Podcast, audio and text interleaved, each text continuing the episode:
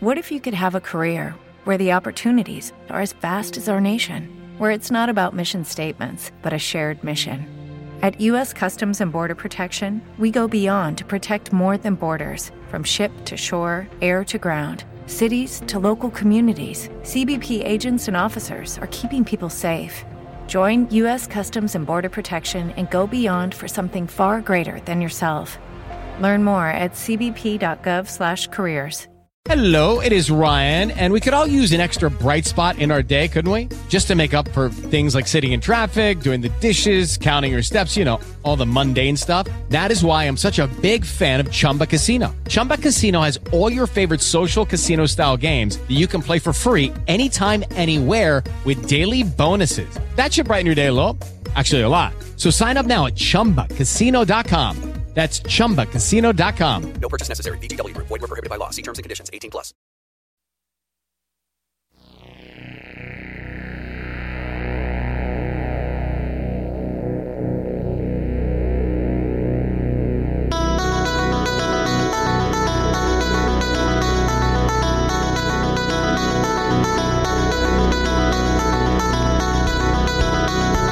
Esto es Tiempo de Adición con Pipe Echeverry y Juanpa Cardona.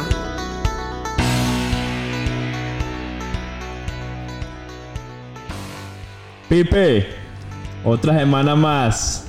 Episodio 11. ¿Qué más, hermano? ¿Cómo te va, Juanpa? Cordial saludo para ti y para todos los que nos escuchan en tiempo de adición. Episodio 11.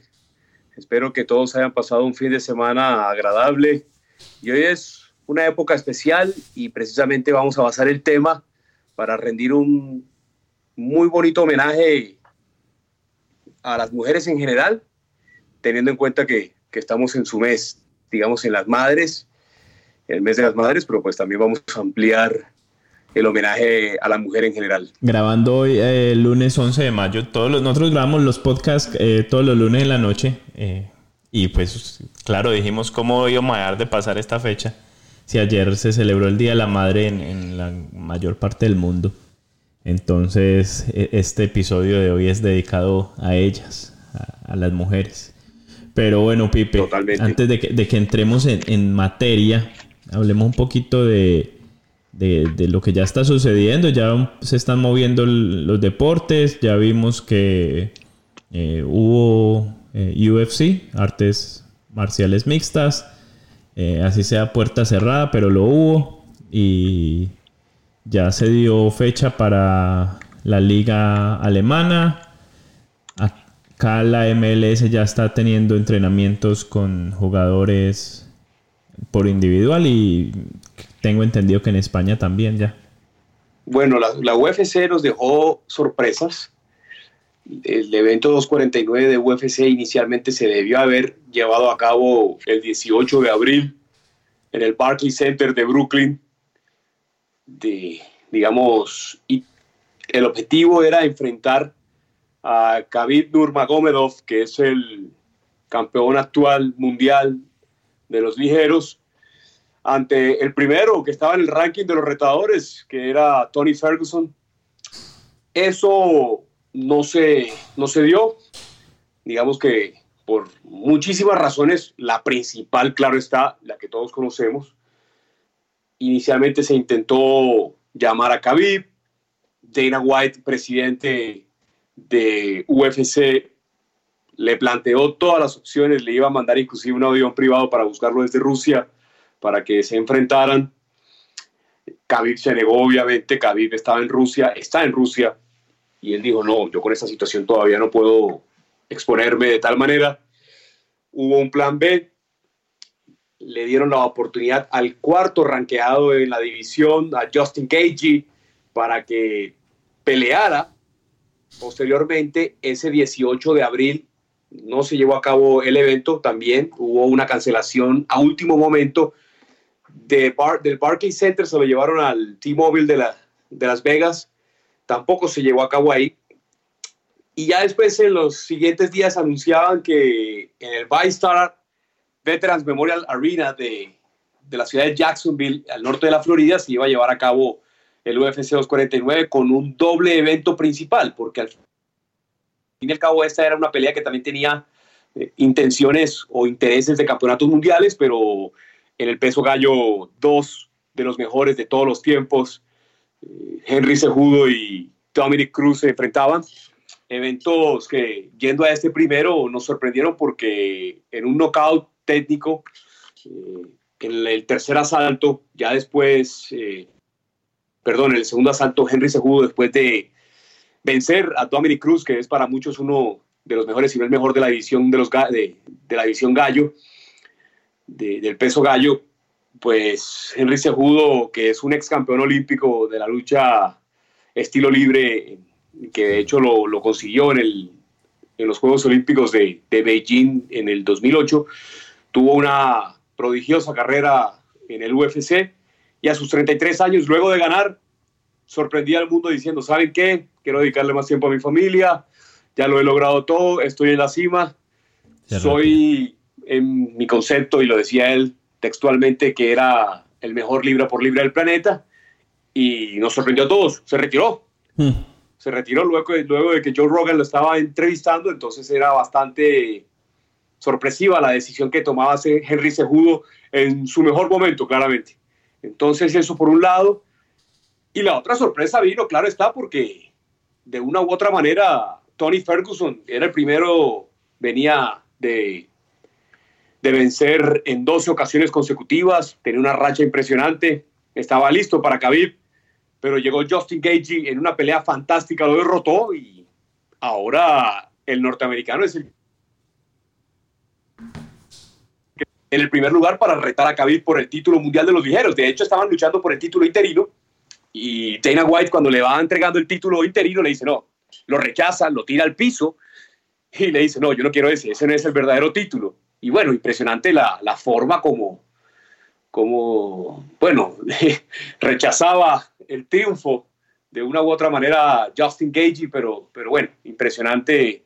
Eh, perdón, sí, Justin Gagey. Entonces, nos dejó muchas sorpresas y bueno, eh, tendremos UFC más adelante y ya eh, tendremos en los próximos días fecha para lo que se va a conocer como el UFC 250 entre Amanda Nunes, la mejor libra por libra peleadora del planeta, que ahorita vamos a hablar más a profundidad de su carrera, porque en ese momento es, podríamos decir que la mujer más ruda del planeta, eh, la mejor libra por libra del mundo, va a, enfrentar a Spencer eh, por el título pluma de las mujeres, entonces realmente tenemos sorpresas en el UFC y me extiendo en eso porque es el único deporte en vivo que hemos tenido, guapa. Entonces, es, es, no, no, para hay, que darle, hay que darle este, espacio. Y de este fin de semana ya, ya vuelve el fútbol para los que nos gusta el fútbol. La ¿no? noticia, rescatar eventos deportivos en vivo y, y bueno, eso, eso, es lo más importante. Bueno, la, sí, yo quería decirte, ya la, la, liga alemana también confirma fecha,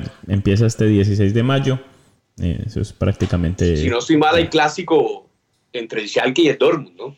Eh, Tremendo partidito que tenemos para iniciar. No sé si exacto. es el Schalke, sé que es el, eh, el, Dortmund, pero bueno, ya tenemos poco a poco deporte, tendremos poco a poco actividad.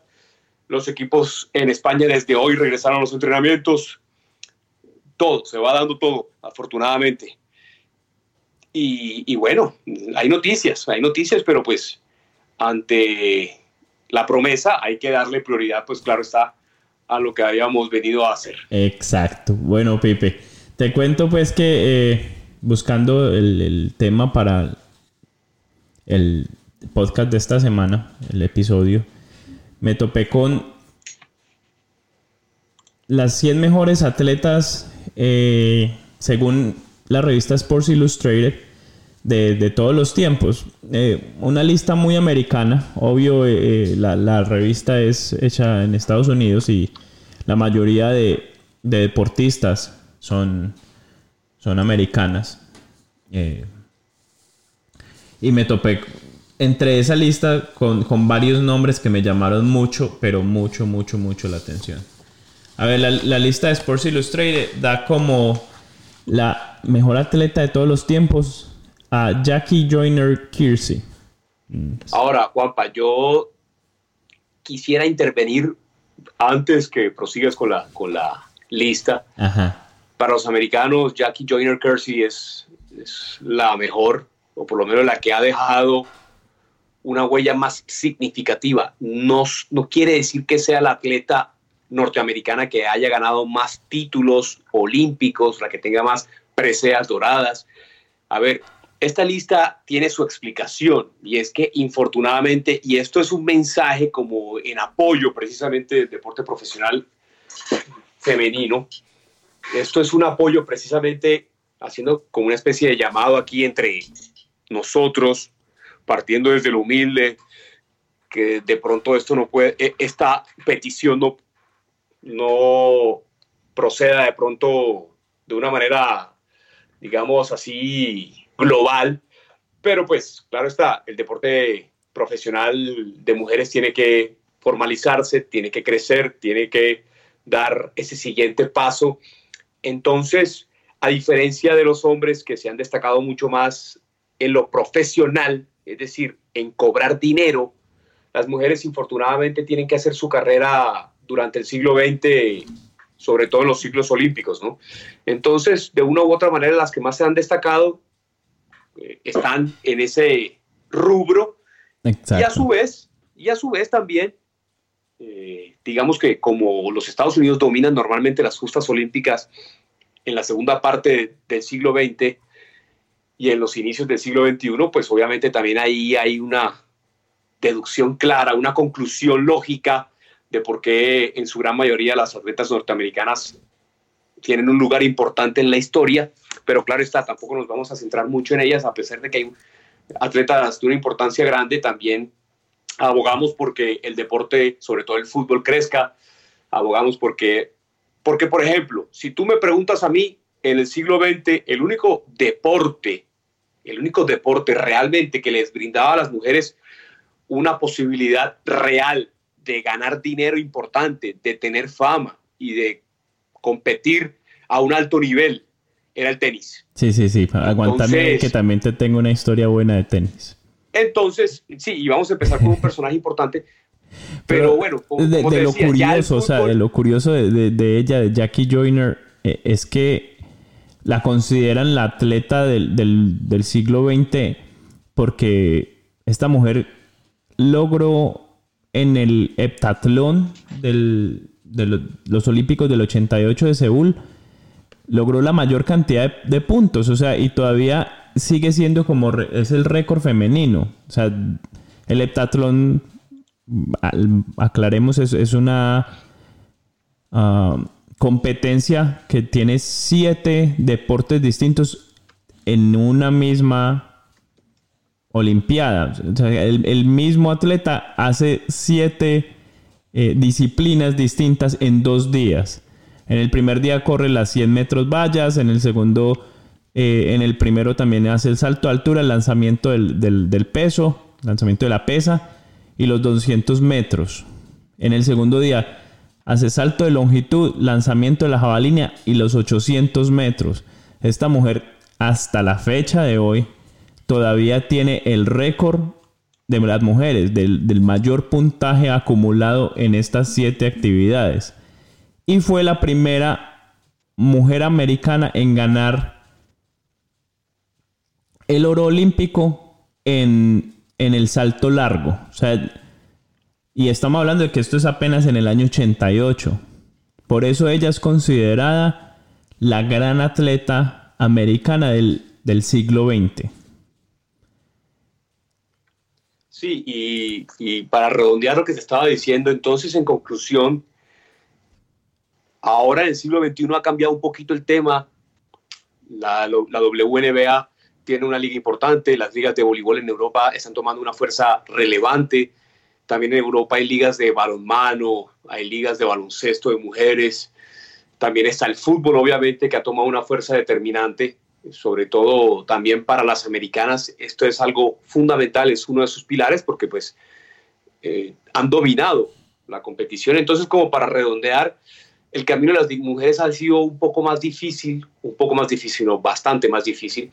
Entonces, uno ya ve, o por lo menos eh, sugiere que que las mujeres tengan esa participación más importante en ligas profesionales y que empiecen a ganar al igual que los hombres, ¿no? para que también puedan firmar contratos importantes con las grandes marcas como lo hablábamos la semana pasada. En fin, observa inclusive, tan duro es el tema que tú precisamente mencionabas la semana pasada de los atletas o de las atletas que firmaban grandes contratos eh, con marcas importantes y mencionábamos los que estaban representados por Nike o Adidas y no había mujeres, ¿no? Eh, no, no, había mujeres. No había mujeres. Entonces, en ese sentido, algo que teníamos que mencionar hoy precisamente es eso. Eh, otro deporte que le dio una importancia relevante a las mujeres es el golf. Pero el golf y el tenis son deportes también, como ustedes lo pueden ver, no descubrimos nada cuando decimos que son deportes de, clase alta o media alta. Entonces no todas las mujeres tienen acceso a deportes como el tenis o el golf, ¿no? Entonces veíamos que, que inclusive las oportunidades no eran las mismas para todas. Entonces, por consiguiente, podemos deducir, podemos deducir eso. Son pocos los deportes definitivamente que le han dado el apoyo a las mujeres. Exacto. Y ahora que mencionaste eh, el tenis, entre, entre las, las que encontré, o la que encontré, la, tenista número uno ranqueada según eh, la historia, es uh, Billie Jean King, una mujer que nació en el 43. Fue la primer atleta en ganarse más de 100 mil dólares en una temporada. Eh, cosa que en aquellos años era, o sea, algo, eh, era, siendo hoy todavía mucho dinero, en aquel entonces era demasiado dinero. Y es más conocida o más recordada por, por jugar un partido que lo llamaban eh, la batalla de los sexos. Lo jugó contra otro, un tenista masculino, Bobby Riggs. Bobby Riggs ya sí tenía 53 años alrededor cuando juega este, este partido contra ella pero ella le, le da una pela, sí, lo derrota, pero barrido en tres sets, 6-4, 6-3 y 6-3. Y además que este tipo, a pesar de la edad, a ver, cuando enfrenta a un hombre, habría que decir que, que este tipo fue profesional y fue ex número uno del mundo. Sí, sí. A ver, estamos hablando de alguien que, que jugó profesionalmente a un alto nivel. Entonces, a ver, lo que logró Billie Jean King fue realmente asombroso. Inclusive ganó un premio de 100 mil dólares por eso, ¿no? Exacto. Hubo como una especie de apuesta, de premio ahí. Entonces, eh, es algo realmente sorpresivo, pero a la vez eh, llamativo en el buen sentido, porque hubo, hubo una confrontación deportiva entre hombres y mujeres, literal, un hombre enfrentando a una mujer, y la mujer ganó. Exacto. Entre los años del 61 al 79, esta mujer tiene el récord de ganarse 20 Wimbledons, incluyendo pues singles mm, y, doubles. O sea, en un torneo de, Wimbledon podía jugar paralelo en el single y el double. Esta mujer tiene 20 títulos de Wimbledon. Algo que yo creo que hasta la fecha hoy de, todavía debe ser algo inaudito. No, así, no, es, es, inverosímil, realmente, es algo fuera, fuera de contexto, es algo realmente impresionante pensar a alguien que gane tanta cantidad de Wimbledon, entonces eh, es sorprendente, pero pues bueno, ahí mencionamos la grandeza, resaltamos la grandeza de alguien como Billie Jean King, que, que bueno, no sé si tengas algún otro dato, yo quería mencionar precisamente que la sede donde se juega el US Open, que es el cuarto Grand Slam del año por la época de agosto y septiembre, finales de agosto e inicios de septiembre, se llama Billie Jean King, el Centro Nacional de Tenis Billie Jean King de la USTA, que es la Asociación de Tenis de los Estados Unidos. Entonces, ni más ni menos que le brindan ahí en Flushing Meadows, en, Queens, en, Nueva York. El entonces, entonces es un tremendo homenaje y en esa misma cancha también el, estadio más grande del mundo lleva el nombre de, de, otro personaje importante para el tenis estadounidense, en este caso un hombre, pero, pero bueno, también le dan una, un homenaje importante a alguien que, que, representaba una minoría, que es Arthur Ashe, que es un atleta afroamericano, que por aquel entonces, imagínate, en aquella época que jugó Arthur Ashe, en los 70 era un desafío tremendo para alguien de raza negra jugar tenis. Eso era algo bastante complicado de ver, no era muy común y había cierta resistencia frente a una idea como esa, entonces son personas que realmente llevaron el tenis a otro lugar, a otro nivel, rompieron paradigmas, rompieron barreras y la USTA, la Asociación de Tenis de los Estados Unidos, le brinda un gran homenaje a estos dos personajes, pero en este caso nos vamos a enfocar en Billie Jean King porque estamos hablando de mujeres. Sí, sí, sí. Nada que... Y, no, y a, ver, como decía, si, si no tienes otro dato, sí, sí lo tengo, pero así como que la gente no se vaya a estar preguntando... coctelero. ¿qué, tiene? No, no, el coctelero. Sino que van a decir y entonces el, la canción de Michael Jackson es de ella. No, no, no, nada que ver. Billie Jean, ah, la, canción de Michael Jackson no tiene nada que ver con la tenista. Eh, claro, claro. También, Lo, también lo busqué yo. Eso me, me llevó a, a preguntarme y, que tendrá que ver algo con lo uno con lo otro. No, absolutamente nada que ver. Pero ahí los dejo pues para que busquen el, las razones por las cuales eh, Michael Jackson le puso a su canción hay que decir De la, hay que decir de la vida personal de Billie Jean King. Billie Jean King rompió esquemas y rompió barreras en todo sentido, inclusive en el tema del género eh, y en el tema sexual, porque pues ella de una u otra manera, eh, digamos que estuvo casada con un hombre, pero eventualmente ella se declaró una persona abiertamente homosexual, entonces eso también le da esa relevancia y es y representa, por lo menos la pone como una figura admirable en todo sentido, en lo deportivo y en lo social. Entonces, ella en esa época también eh, se declara abiertamente gay y de hecho está casada, eh, pero bueno, ha, estado, ella lo descubrió pues obviamente con el tiempo. El apellido King lo obtiene también porque ella estuvo casada con un, personaje llamado Larry King. Entonces, conserva ese apellido porque al fin y al cabo su marca está vinculada con ese apellido. Entonces, de una u otra manera, eh, conservó el King, pero, pero bueno, es, es, realmente admirable lo que hizo Billie Jean King en todo sentido, ganadora de 12 Grand Slams, eh, ganadora pues obviamente de, de los 20 Wimbledons que decía Wampa, entonces es impresionante lo que logró, ¿no? realmente admirable.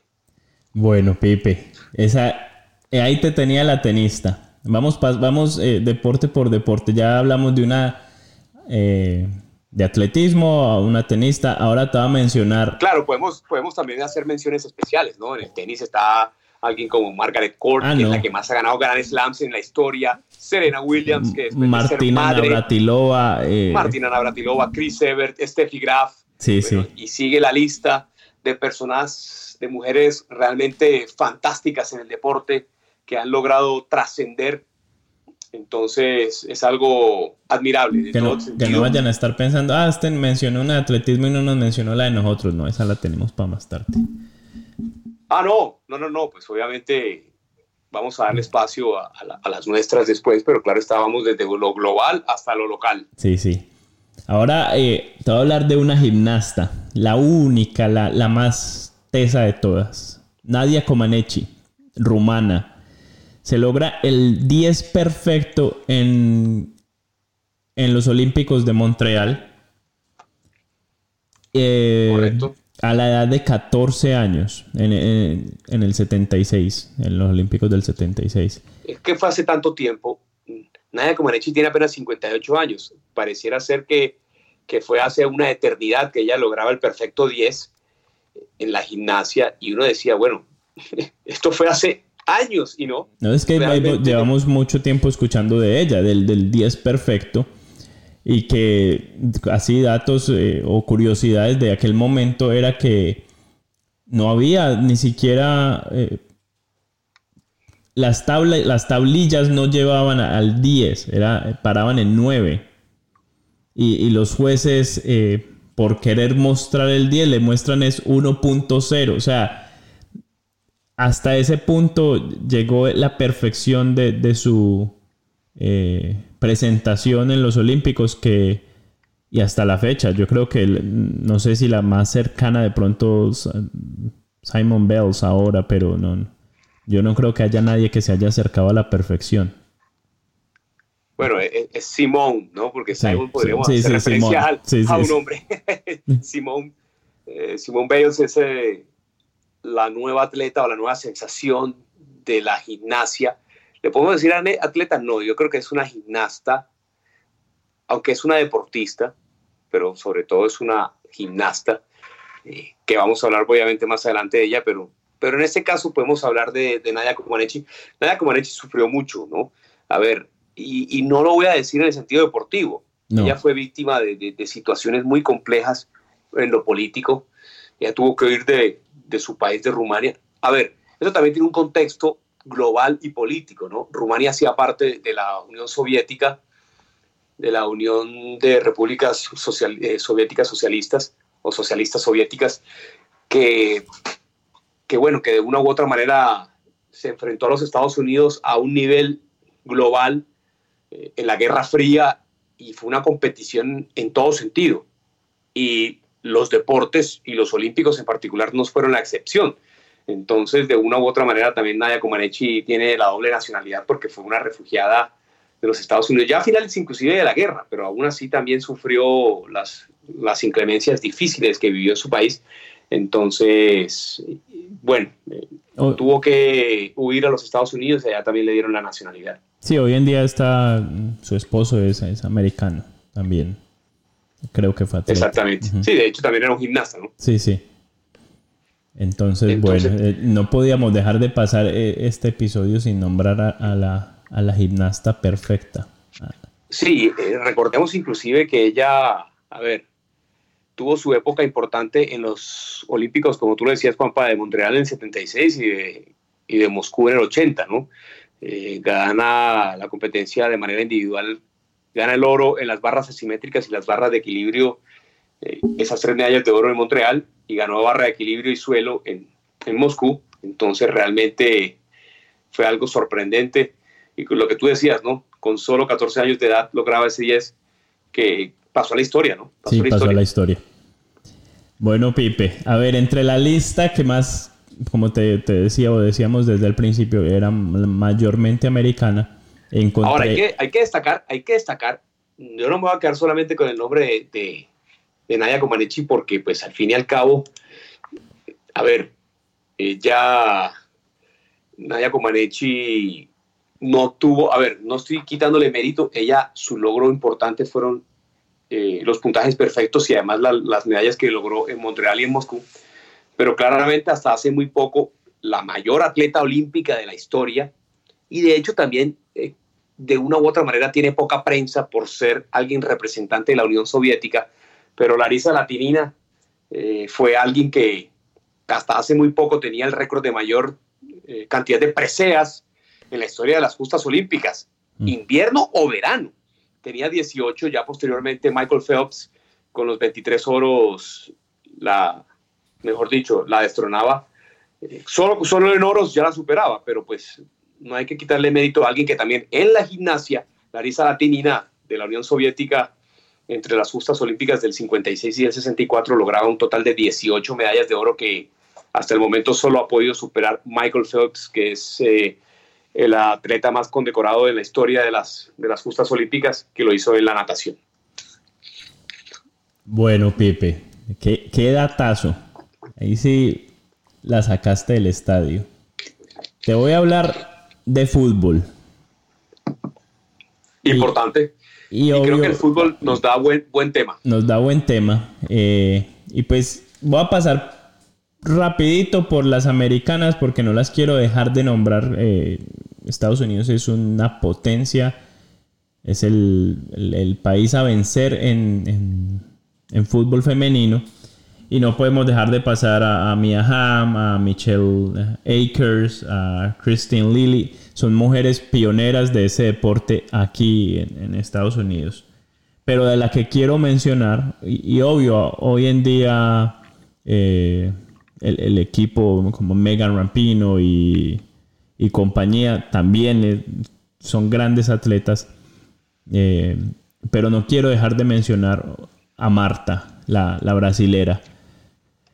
Porque a pesar de estar en, ante tanta estrella que hay europeas y, americanas, ella siempre ha resaltado. Y todos sabemos, porque somos latinos, que el fútbol en Latinoamérica, a pesar de ser Brasil, lo siguen viendo que el fútbol es para hombres.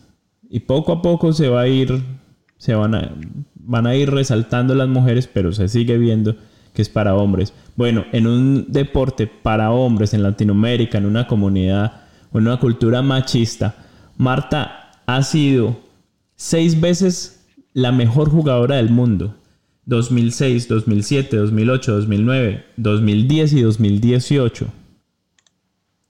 Una niña a la que en su infancia sobresalía por encima de los niños de su edad y su padre, o, no, no, no, su padre, porque el padre la, los abandona, la abandona a ella y a sus hermanos, eh, su familia la, trata de entrar en, en, escuelas de fútbol, entre ellas la del Vasco de Gama, y a pesar de estar en escuelas de fútbol recibe también el rechazo porque los padres de los, de los niños, ella está jugando con niños, los padres de los niños no quieren que sus hijos sean vencidos por una niña. Entonces le toca luchar y luchar y luchar hasta que por fin alguien la ve, hasta que por fin el, deporte empieza a sobresalir. Ya se forman ligas para mujeres y ella se convierte en la estrella que hoy es en Brasil. Una mujer que tiene 34 años de edad, que es también la mayor goleadora en la historia de los mundiales femeninos. Y hizo su gol número 17 en el 2019, en el, en el mundial pasado. De Francia, correcto. De Francia. Y bueno, es que de hecho, si tú juntas mundiales, de hecho, inclusive a Marta no hay que quitar el mérito de ser la mayor goleadora, hombre o mujer, en mundiales porque también supera a los hombres. Claro, supera claro. de Ronaldo. Entonces te puedo decir, de, ¿no? de, la de Klose, de, la de máxima Miroslav. Klose. Perdón, perdón, de, de Miroslav Klose. Y, a ver, hay que darle el mérito a Marta, que es eh, la mayor goleadora en la historia de los mundiales. Punto. Exacto. Es sí, decir, sí. y ya con esta inclusión que tenemos que seguir acostumbrándonos a hacer, y, y para no seccionar el tema, pues claro está, si llevamos eh, el tema a competiciones mundiales, Marta es la mayor goleadora en la historia de los mundiales. Punto. Así tiene que ser. Sí, sí, sí. Una, una mujer que no tiene absolutamente Juanpa. nada que envidiarle a... a- Y tú lo mencionabas, Juanpa, que lo de Marta es algo fuera de serie porque mantuvo su nivel alto en todo sentido. Eh, hablabas que ella había eh, sido galardonada con el premio eh, FIFA de Best como la mejor jugadora del planeta y pasó un tiempo entre el 2010 y 2018 que el premio no se entregó y cuando lo volvieron a entregar lo recibió ella. Lo vuelve y se lo dan. Sí, sí. Es decir, es impresionante lo que logró, ¿no? A ver, eh, también hubo una época que este premio se juntó con el Balón de Oro, entonces justamente ahí hubo otras, pero cuando estamos hablando oficialmente del premio de Best, pues claro está que Marta nuevamente después de ocho años y que el premio vuelve a desligarse de ese vínculo que tenían con France Football, es decir, FIFA y France Football, pues obviamente vuelve y gana el premio, entonces el mérito es absolutamente inmenso para alguien que también inclusive es medallista olímpica. Es, es increíble. Para los que tengan la oportunidad, busquen sobre la historia de, de Marta, que de verdad es, es de admirar. Es- queda uno completamente impresionado. Bueno, Pipe, eh, esas son las mujeres que yo más destaco, que más in- internacionalmente. Ahora voy a hablar un poco de las colombianas. Eh, y yo sé que vos tenés un tema bueno, porque me vas a hablar de aquellas que han sido madres y siguen siendo deportistas activas. ¿Es así o no? Sí, claro, claro. Además que hay algo muy valioso, naturalmente para la mujer, digamos, sobre todo para las mujeres atletas, ya de por sí para una mujer, por todo el esfuerzo que hace durante nueve meses en dando a luz en ese proceso del parto, que es algo absolutamente admirable y difícil de asimilar, pues ellas físicamente necesitan un tiempo para recuperarse. Entonces, para que las mujeres cuando sean madres y vuelvan al deporte profesional competitivo en un alto nivel es absolutamente admirable también, de una manera inclusive no doble, sino triple, porque eso tiene un mérito tremendo y ahorita más adelante vamos a mencionar, eh, digamos, las más destacadas que han logrado eso, ¿no? Volver a un nivel competitivo después de ser madres. No, no, hágale, hágale, hágale que le tiene luz verde, tranquilo. Ah, ah, bueno, pensé que ibas a ir con las, con las que seguías de, de, de bueno, de... Ahora, ahora les menciono más la- locales. No, ahora les menciono las locales, hágale. Bueno, bueno, ahí tenemos que volver el- al tenis, ¿no? Porque una que recordamos hace muy poco también es Kim Clijsters. Kim Clijsters es una, o fue una tenista de Bélgica que siendo profesional eh, tuvo, o bueno, los, más, los grandes, los nombres más importantes acá van a estar a- asociados en un gran porcentaje del tenis. En ese caso, Kim Clijsters. Clijsters era una tenista que estuvo en el mayor nivel posible de- del tenis, ganadora de Grand Slams, ganadora del US Open en un par de ocasiones. Entonces, eh, a ver, ya lograr ser madre y después volver y ganar un, un Grand Slam fue algo que ella logró, que lo hizo de una manera increíble. Eh, este es un caso puntual. El otro caso, por ejemplo, es alguien como Margaret Court. Ahorita hablábamos precisamente que Margaret Court es la tenista más decorada de la historia, la más ataviada de la historia en cuanto a Grand Slams. Ninguna persona, hombre o mujer, la supera en títulos en cuanto a cantidad. El nombre que más se le acerca es Roger Federer. Se podrán imaginar, ella tiene 24 títulos de Grand Slam, es la que más, más tiene títulos en la historia. Hombres o mujeres también hay que decirlo. Entonces, la australiana se destacó siendo madre y ganó después otra cantidad de títulos de Grand Slam siendo madre. Entonces, es algo de admirar. Otra es precisamente Lindsay Davenport, otra tenista. Lindsay Davenport es alguien que, que logró ser número uno del mundo, logró eh, ganar títulos de Grand Slam, sobre todo el US Open en alguna ocasión, ganó el Abierto de Australia. Fue una persona que estuvo eh, en el alto nivel del tenis y posteriormente, eh, ya luego de ser madre, gana un par de títulos eh, ya de un nivel inferior, pero pues aún así, ya de por sí competir y llegar a títulos es algo bastante importante y relevante. No me, no me puedo olvidar de, de alguien que está precisamente ahí hablando de títulos de Grand Slam, ni más ni menos que el caso más reciente y activo que tenemos en el tenis es Serena Williams. Serena Williams es alguien que logró el éxito, tiene 22 títulos de Grand Slam. De hecho, luego de ser madre, no ha logrado títulos, pero ha llegado a cuatro, cinco finales seguidas de, de, Grand Slam. Ha estado a muy poco de lograr ese título como madre, pero bueno, ha logrado precisamente eh, coronarse campeona en certámenes de una importancia de pronto un poco inferior, pero aún así alguien como, como, como Serena Williams es alguien que, que logra destacarse eh, por ser exitosa tanto en los, digamos, en lo personal, es decir, ser madre y tener todavía un nivel altísimo, llegar a ser una jugadora top 10. eh, entonces es bastante impresionante de una u otra manera mencionar a, a, a Serena Williams. Entonces, a ver, eh, son algunas de las No, deportistas. te, te voy a añadir Sí. una a, a la lista que, que va, va a ser, va a ser, es, bueno, va a ser, va a seguir siendo top y es madre. Se hizo madre el 7 de mayo, la semana pasada, Alex Morgan. La, Ah, bueno. la futbolista estadounidense es que súper no conocida. ah, ok. Bueno, pero hablemos un poquito de, de- hablemos un poquito de, de Alex Morgan. Eh, a ver, Alex Morgan como Amor platónico de varios. es, es claramente para muchos la, la futbolista más atractiva del mundo, entonces eso le daba ese, ese plus Entonces, de una u otra manera, ella también está ahí.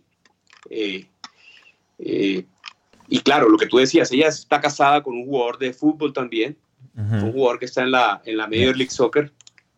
Eh, es de apellido Carrasco, si no Sí, estoy mal sí, recuerdo el Carrasco. nombre. Sí, sí.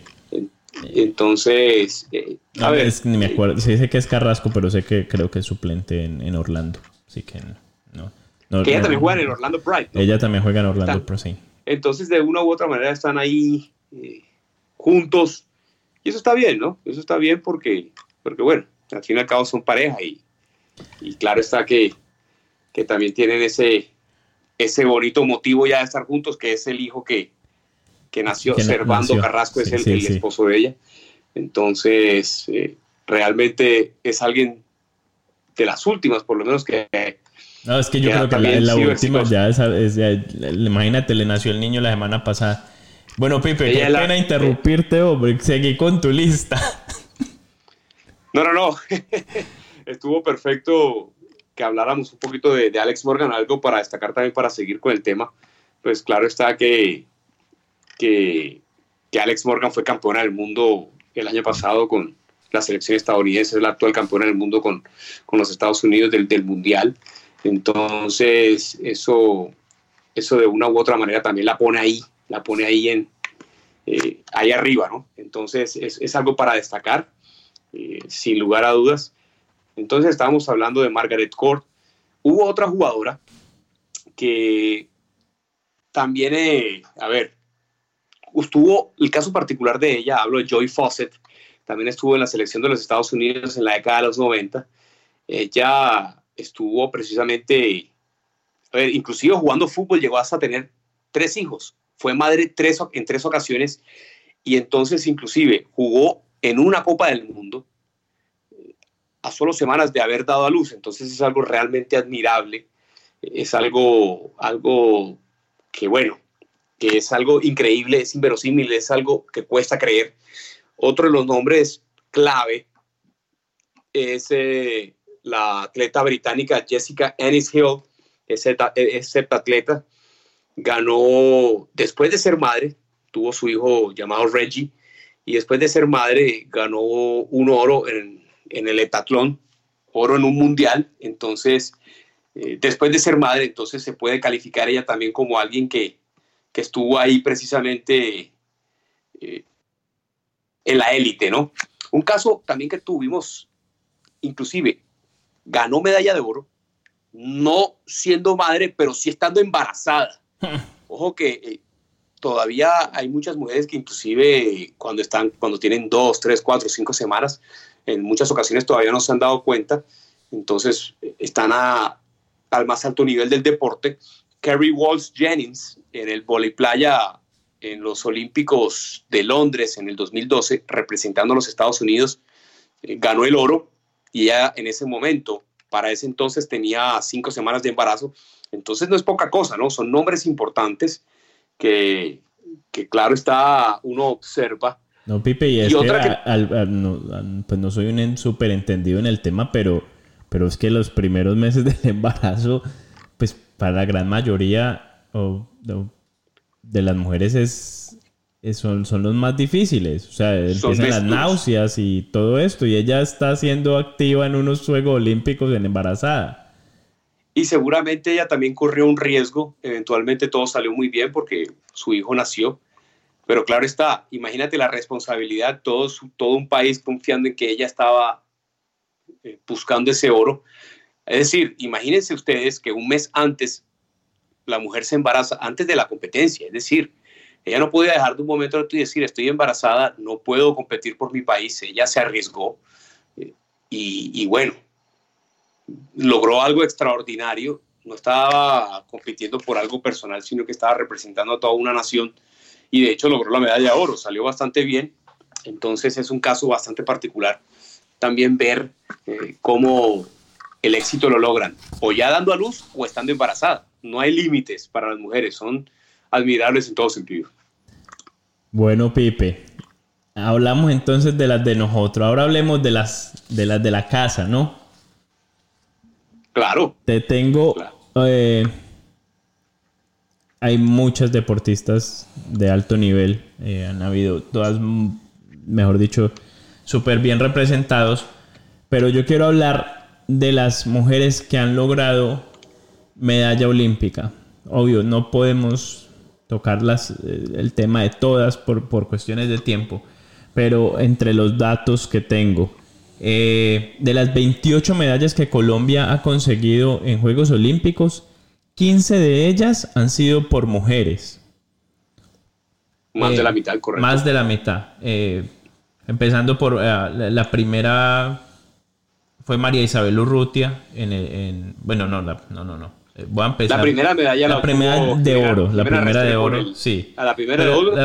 la- primera medallista fue Jimena Restrepo en Barcelona 92 en los 400 metros planos. Que ganó bronce. Sí, que ganó bronce. Pero la primera de oro fue María. Isabel Urrutia en Sydney en el 2000.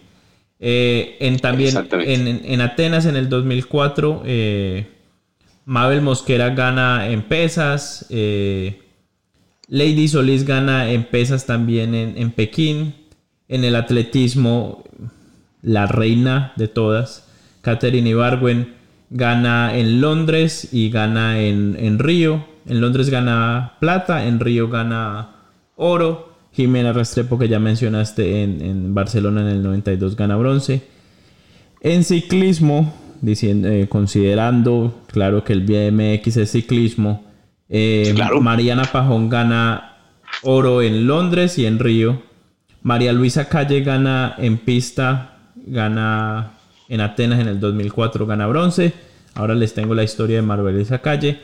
En el boxeo, Ingrid Valencia en Río gana bronce.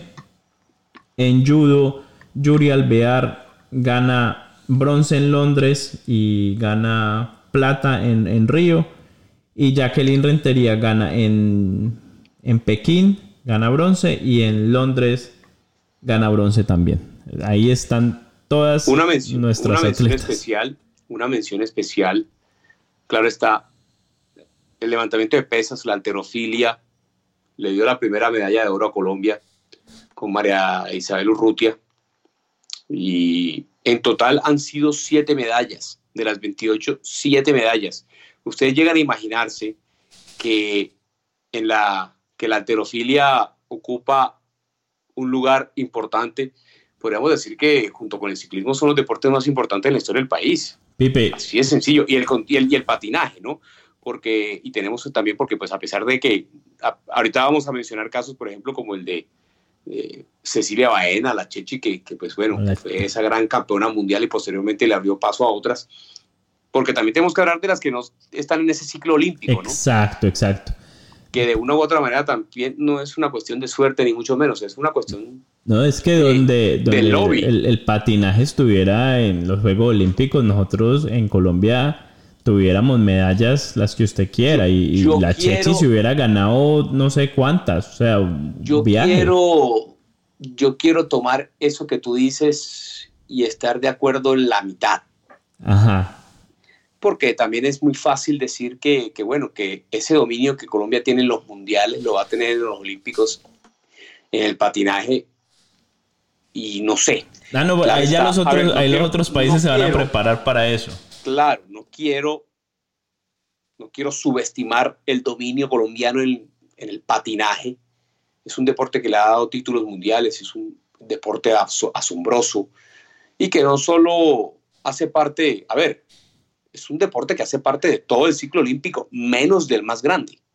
Es decir, No, nosotros vemos patinaje, vemos patinaje panamericanos, centroamericanos, bolivarianos, sudamericanos, eh, en los Juegos Nacionales, pero yo sí quiero también pensar un poco en que, en que bueno, que los países seguramente buscarán prepararse de una manera más consciente o por lo menos buscarán invertir más dinero en aquellos deportes que sí están en las justas de verano cada cuatro años. Entonces, eh, a ver, en, las- en- en los Juegos Olímpicos, ¿no? Sí, sí. Entonces, de una u otra manera, eh, es algo hipotético, ¿no?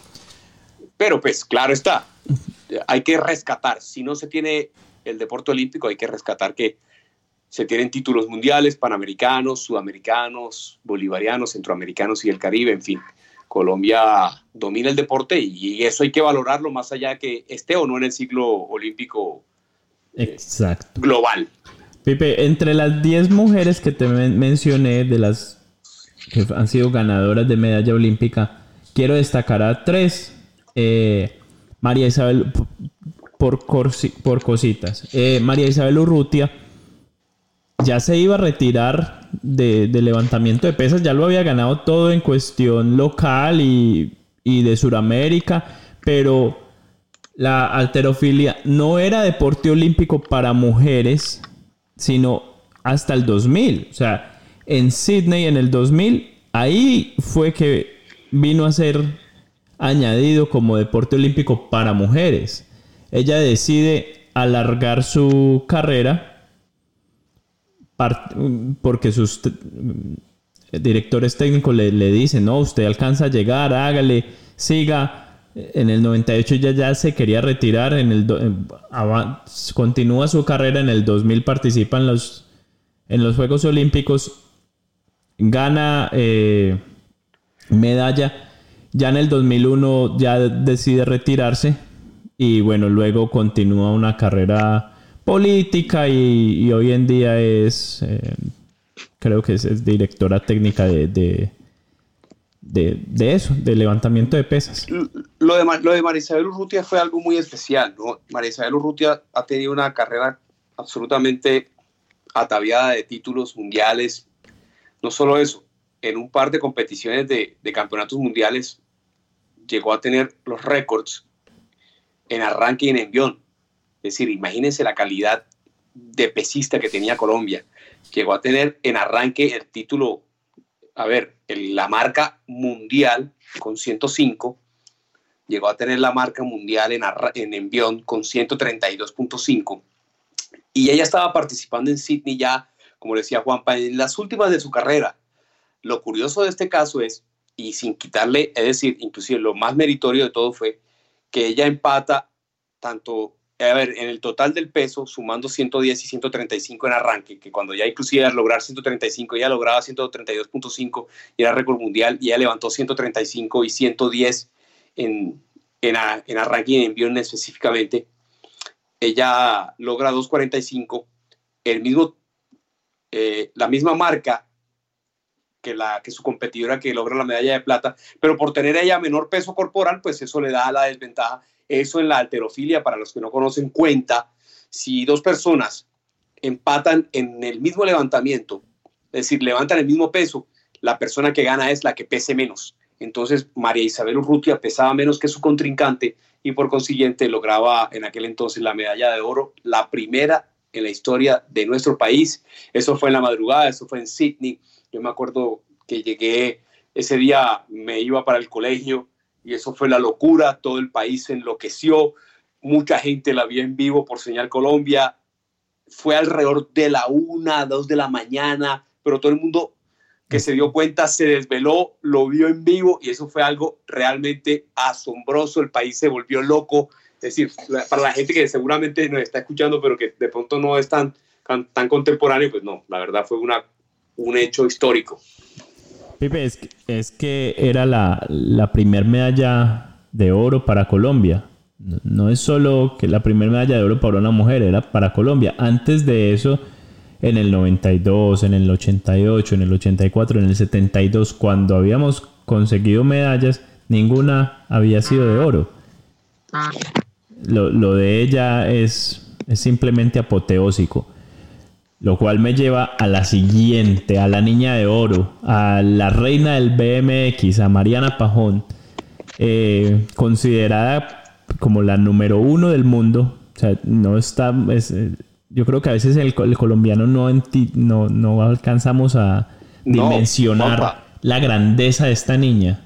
Juanpa, te lo voy a poner así de sencillo. Así de sencillo, sin exagerar. Y teniendo en cuenta que el BMX es deporte olímpico desde Londres 2012. Ujú. Sin exagerar, estamos hablando ante la mejor exponente del BMX en la historia del deporte. Exacto, exacto. Es decir, no solo en Colombia, en el deporte global, punto.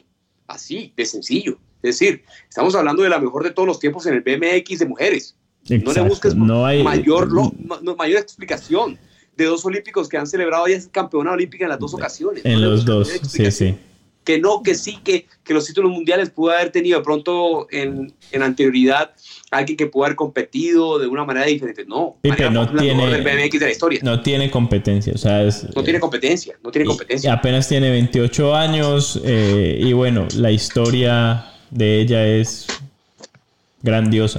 Una niña que crece a la par con su hermano y, y queriéndose destacar también, el papá una- la apoya completamente. Tampoco se deja y le gana a todos los niños y le gana a cualquiera que se le atraviese. Y bueno, eh, ¿qué más podemos decir de Mariana Pajón? La mejor. la única la que tiene dos medallas de oro en nuestro país, es decir, Sí, sí. domina el deporte. A ver, estamos hablando de, de un prodigio, de una persona de, de una calidad excelsa, es la mejor del mundo. Y siempre ha demostrado, es, es una muchacha espontánea, simpática, alegre, que siempre ha demostrado su amor por el país y eso le da esa, ese ímpetu especial que hace que todos los colombianos la queramos de una manera, a ver, muy especial, como lo decía, ¿no? Sí, sí. Tiene ahí en la, zona de, en la zona del- de, la deportiva de Belén, en Medellín, su propia pista de. A ver, no, no su propia pista, la pista que lleva su nombre. Eh, a ver, el deporte ha crecido gracias a ella. Yo vivía, les cuento que cuando yo vivía en Medellín, vivía muy cerca de la zona de- de- del aeropuerto eh, Olaya Herrera, que es eh, donde también está, ubicado de manera anexa la zona deportiva y en especial pues no solo el complejo deportivo María Luisa Calle, sino que también está la pista de BMX Mariana Pajón. Y yo veía, y yo pasaba todos los días por ahí, todos los días. Y es una cantidad impresionante de niños entrenando y entrenan de día, de noche, tarde. Es decir, ella puso el deporte del BMX para nuestro país en un, en un lugar muy especial. Y, y el hecho de que sea doble campeona olímpica hace que sea Sí. precisamente la mejor deportista de todas las épocas de nuestro país, sin lugar a dudas, junto con una Caterina Ibargüen, que también ha sido Que es la, campeona que, olímpica, la próxima a mencionar. es la próxima. Te quería, obvio, ya que me lo trajiste a, a- a colación. La próxima en mencionar quería era Caterina Ibargüen. O sea, también estamos hablando de que en Colombia ahora viene una venezolana muy fuerte, que es la que le va a seguir ya- los pasos. Yulimar Rojas, no, es que no solo, no solo le, le digo los pasos, es decir, infortunadamente, bueno, ella, Caterine, y antes de entrar en detalle de lo que ha hecho Caterina Ibargüen, otra antioqueña, antes de entrar en el detalle de lo que ella ha hecho, a ver, estamos hablando de que Yulimar Rojas es la, en este momento, en el mes de febrero, este año, logró el récord mundial del saldo triple, récord mundial. Es, podríamos decir que, que iba derecho, sin ningún tipo de inconveniente, a ser campeona olímpica en Tokio. Habría que ver, porque de hecho la misma Caterina Ibargüen dijo que estas iban a ser sus últimas justas olímpicas, los Sí. olímpicos si se retiraba. Entonces, Hay que ver en qué En eso- condiciones ya va a llegar al, al 2021. le va a dar algo de tiempo para recuperarse, Del talón. para... Que creo que es lo que más la está quejando a ella en este ella instante. misma, ella misma ha dicho que no sé, claro está, yo no creo que ni, ni siquiera la misma Yulimar logre su propia marca. Sería algo increíble si, si logra el 1543 que logró en España este año en febrero. Y está inclusive, Catherine está muy lejos también de esa propia marca, ¿no? Es decir, Yulimar es un prodigio y es una chica que apenas tiene, no sé, 22, 23 años, entonces, 24 años. Entonces, ella va encaminada a ganarse la medalla de oro, que de hecho obtuvo la, la plata en, en, en Río, siendo Catherine la, la campeona olímpica. Pero bueno, también hay que ver que, que más allá de todo eso, esperamos que, que Catherine por lo menos se, se suba al podio nuevamente y sabemos de su calidad y sabemos de sus condiciones y creemos que va a estar en el podio en Tokio 2020, celebradas en 2021, porque oficialmente creo que todavía van a conservar el nombre del 2020 Sí, para, sí. para mantener esa, digamos que para mantener eh, ese, no, ese número, ¿no? Sí, ellos también le tienen eh, un simbolismo al 2020, entonces lo, Claro. lo quieren conservar. Bueno, Pipe, ¿qué más podemos decir de Catherine Ibargüen? Ahora, o sea, la, la, mejor también en su, en su categoría, en su especialidad, ha sido la mejor dominando domin todas sus competencias. O sea, es, es, no sé cuántas veces ha sido campeona de, del, de la Liga de Diamante. Es, es una superdotada. Ahora que mencionaste 1543, quiero traer eso a, las medidas que manejamos aquí en América para que la gente, en Estados Unidos, para que la gente tenga algo en más o menos dimensione que es 1543, son 50 pies. O sea, estas mujeres en tres pasos brincan 50 pies de distancia, 15 metros 43. Ah, es una locura. Eso es una, una locura. locura. eso es algo... No, es una locura. Es una locura. Para que lo pongan pues en, en, dimensión, yo no sé, eso es, eso es una cuadra prácticamente. Nada, es una locura, es impresionante. Eh, pero más allá de eso, Catherine eh, nos dio demasiadas alegrías. Eh, ella estuvo inclusive, la mejor marca de Catherine fue en el 2014, que tuvo su mejor momento con el 15-31 que hizo en Mónaco, en la Liga Diamante. Pero es alguien que ha sido, eh, a ver, que inclusive empezó o en algún momento también probó, a ver, empezó con varias disciplinas, ella fue evolucionando, vio que en el salto triple estaba la mejor oportunidad. De hecho, en el salto largo ella también compite, eh, también lo hace muy bien. Pero claro está que una cosa es hacerlo muy bien y otra cosa es ser la mejor del mundo y es ser campeona olímpica. Entonces, eh, tú pues obviamente sigues lo que te dé precisamente las condiciones y dónde puedes tener más éxito, ¿no? Entonces, para Katherine el salto triple fue su disciplina. Entonces, realmente es algo, es algo increíble lo que ha hecho Catherine por el país. Eh, entonces, ni más ni menos que eh, logrando los títulos mundiales de, de Rusia, eh, de Moscú en el 2013, también en Pekín, en, en, Beijing en, el 2015 y segundo lugar en, en, Londres en el 2017. Realmente, recordemos que los mundiales de atletismo son cada dos años, entonces tuvo la oportunidad, en los años pares, entonces, tuvo esta última década la oportunidad de, de dominar la, la, disciplina, ¿no? Una, una superdotada, una superdotada, simplemente. Tenemos que estar muy, muy agradecidos de y además estas que mujeres. son personas, y además que son personas también lo mismo, hablamos de, de Mariana Pajón y Catherine, también es, es alguien con una personalidad increíble, con, con una simpatía que, que realmente ha enamorado a todos los colombianos, si se puede decir el término, ¿no? Eh, son, las, son las consentidas de, del país porque pues creo que... Es que también el aura, Pipe... Eh, sería, el... sería, bastante, a ver, inclusive nosotros podemos hablar y vamos a, vamos a ir un poquitico al, al tema del fútbol y de los, de los varones, ¿no? A ver, en el fútbol masculino hay muchas divisiones, hay amores y odios, pero aquí en las mujeres solamente existen amores. Y exacto, yo creo que exacto, exacto. Todo, todo colombiano, los 50 millones de, de colombianos queremos y, y, adoramos a estas mujeres que, que, nos han dado tantas alegrías. Bueno, Pipe, se nos fue el tiempo, hermano, vea. Un, un homenaje, Juanpa, muy especial. Eh, entremos al tiempo de adición. Entramos al tiempo de adición. El árbitro ya ha levantado su paleta.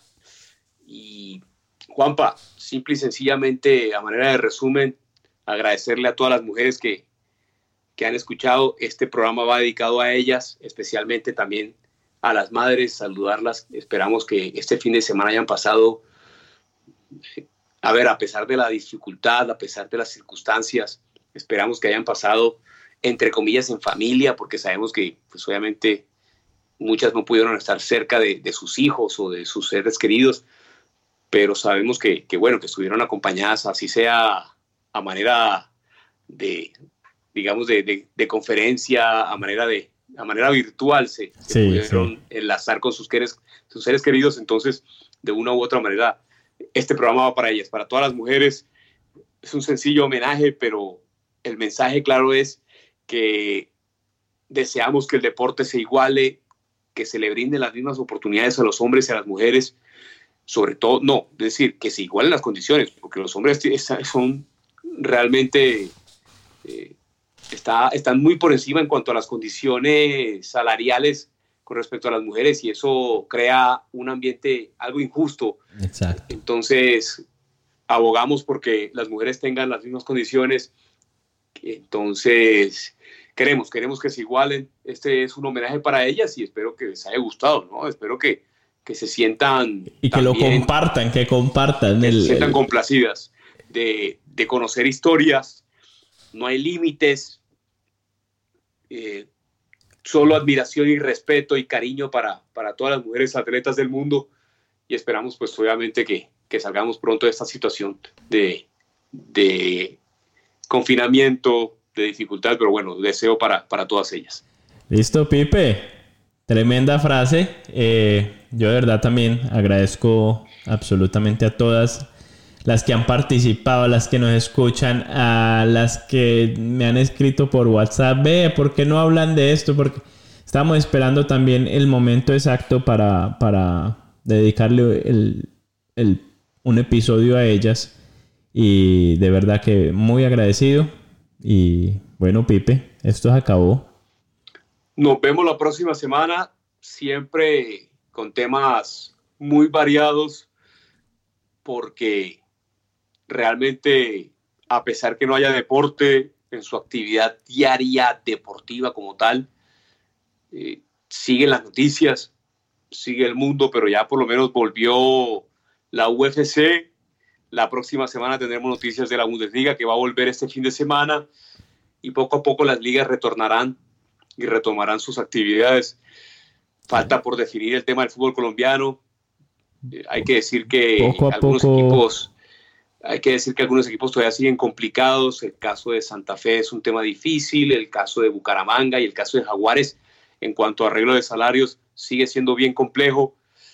Eh, y bueno, yo no sé, déjame eso para la próxima demanda. No, no, porque de aquí a, de aquí a la otra semana puede pasar mucho. Ah, ¿no? ok. Simplemente como para redondear y hablándote de tu Deportivo Pereira, Ah, yo la verdad siento, siento, a ver, un escepticismo extraño, porque si bien, si bien eh, la gran mayoría, salvo Jairo Molina, arreglaron, y Johnny Vázquez también, dos de los emblemas más, por lo menos probablemente y de manera discutible los dos jugadores más importantes de Deportivo Pereira no han arreglado, y eso dice mucho. Y esperemos que por lo menos se arregle la situación en el cuadro Matecaña. Y además, pues obviamente de aquí a eso puede pasar cualquier cosa. Pero más allá de todo, esperemos que el fútbol colombiano tenga noticias interesantes. Todavía no conocemos nada. Hubo un enredo con la empresa canadiense que estaba realizando los, los estudios para el protocolo de seguridad que se iba a llevar a cabo en la DIMAYOR. Es decir, volvemos al mismo punto. Se gastó una gran cantidad de dinero.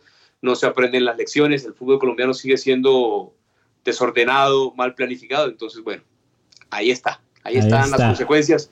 Pero bueno, algo para redondear, para acabar el programa de hoy. La próxima semana traeremos un tema muy interesante y lo mezclaremos. Mezclaremos estos temas de historia, de anécdotas, y de actualidad. curiosidades, de, de cuentos y de actualidad, claro está. Entonces traeremos todo, que este es el tiempo de edición, el podcast del deporte mundial. Listo, Pipe. Gracias. Chao, Juanpa, gracias. Chao. Gracias a todos.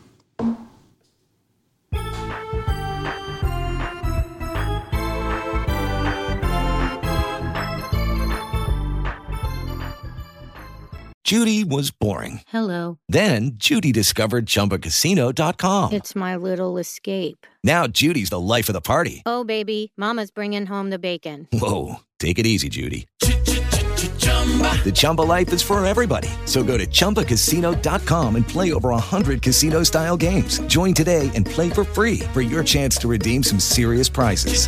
chumba ChumbaCasino.com. No purchase necessary. Void where prohibited by law. 18 plus terms and conditions apply. See website for details.